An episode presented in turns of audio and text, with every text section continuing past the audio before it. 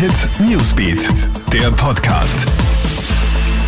Freitagabend ist es. Hallo, Gilbert Stadelbauer da. Ich habe für dich die wichtigsten Meldungen aus dem Krone Hit Newsbeat.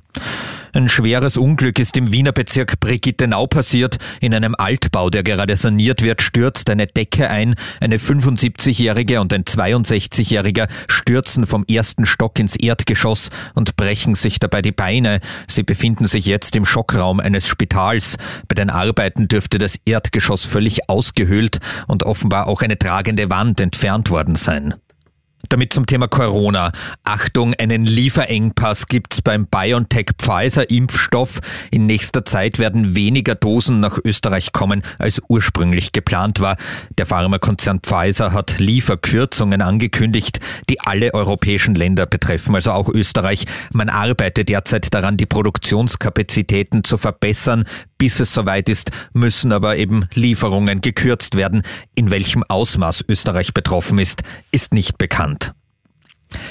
Morgen wird die Regierung darüber entscheiden, wie es in Sachen Lockdown weitergeht und gleichzeitig werden in Wien gleich drei Demos von Gegnern der Corona-Maßnahmen stattfinden. Insgesamt werden morgen Zehntausende Teilnehmer aus ganz Österreich erwartet. Die Wiener Polizei rüstet sich also für einen Großeinsatz und sie kündigt an, die Einhaltung von Maskenpflicht und Abstandsregeln genau zu kontrollieren. Und weiter Schneechaos im Westen Österreichs. Nach wie vor sind dort einige Orte von der Außenwelt abgeschnitten, etwa Sölden oder St. Christoph am Adelberg. Die Adelberg-Bahnstrecke ist unbenützbar. Am Gleis liegen fast eineinhalb Meter Schnee, so die ÖBB.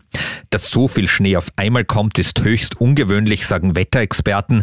In Feldkirchen Vorarlberg ist in 24 Stunden so viel Schnee gefallen wie in den letzten 130 Jahren nur dreimal. Fotos aus dem tief verschneiten Vorarlberg gibt's für dich jetzt online auf KroneHit.at. Das war der aktuelle Newsbeat Podcast. Ich wünsche dir einen schönen Start ins Wochenende. KroneHit Newsbeat, der Podcast.